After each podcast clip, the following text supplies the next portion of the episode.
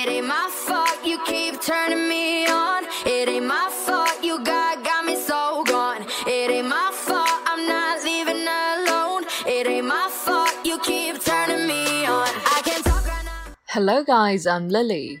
So, one month since the last episode of My Cosmetic Bag, I'm finally going to do the, uh, the lipstick review. And I'm late not because I'm lazy, although that's part of the reason, but mainly it's because I went to Taiwan earlier this month and I was so sure that I'd probably come back with more lipsticks.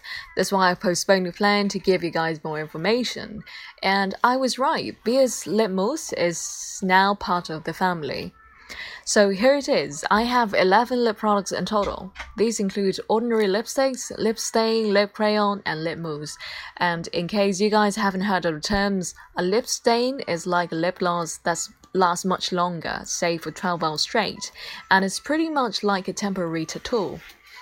In terms of brands, the lip cream was from Touch in Sol, lipstick from Kiko, Bobbi Brown, Pony Effect, Too for School, Clio, Shiseido, and Integrate Gracy, and the lip stain from Berrisom. And as you see, there's so many of them, I'll only discuss the most distinctive features. And uh, let's talk about my skin tone first. I have a warm skin tone, like most Asian people do. And for skin tone like me, um, colors at the cool end of the spectrum, like rosy pink, violets, are horrible choices. So most of the time, I'd go for rouge, brownish red, uh, brick red, or dark red. Nude is seldom on the list because I was born with dark red lips, and I'll have to cover my lips with foundation first before applying nude lipsticks, and that was way too troublesome.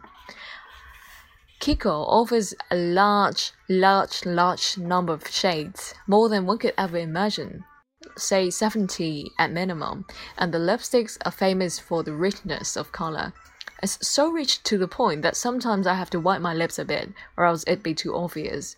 And my friend bought me one for my birthday, and I quite like it. The only downside is that it smells a bit strange, like like uh, like cream on a cake. So be careful if you like unscented lipsticks. For Bobbi Brown, Bobbi Brown is pretty much the same, but the smell was different. It's like what you'd expect for a drugstore lip balm, and well, I don't get why though, and it's also the case for Touch in Sol lip crayon. For the Berrisom lip stain, which I don't recommend at all, it's just as acclaimed super long lasting. Um, all you have to do is to put it on your lips, let it dry for 10 minutes, and peel it off. And maybe I'll say a bit more on this. This product will not come off as you eat, so it's very convenient to girls um, in situations which they want to look gorgeous in any moment, like on an important date or whatsoever. But on the other side, this means the pigment penetrates into your skin in some ways, and although it claims to be tested and safe, honestly, I am quite skeptical of this, and it also feels a bit irritating as you apply on lips. Here comes the best lipsticks that's been my favorite since 2015. That's Memebox slash Pony's Blossom lipstick. I got shade number 1 and 2, that's Rose Garden and Spring Romance. Both of them are matte. The company said they're semi matte, but actually, at least to me, there isn't much of a difference in between matte and semi matte. Number 1 Rose Garden is a berry red color.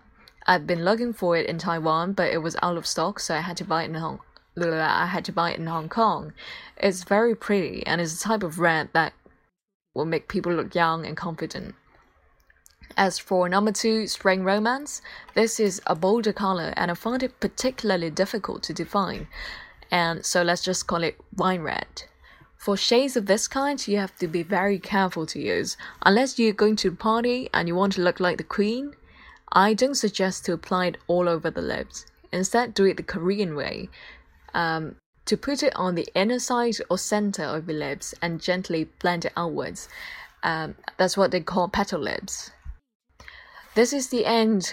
No, uh, this is the last episode of my cosmetic bag, and thank you for bearing with all those delays and mistakes the recording of this. And I haven't thought of what to do next, so you guys may have to wait a bit. Once again, thank you and see you next time. I'm Lily. Oh, and Happy New Year!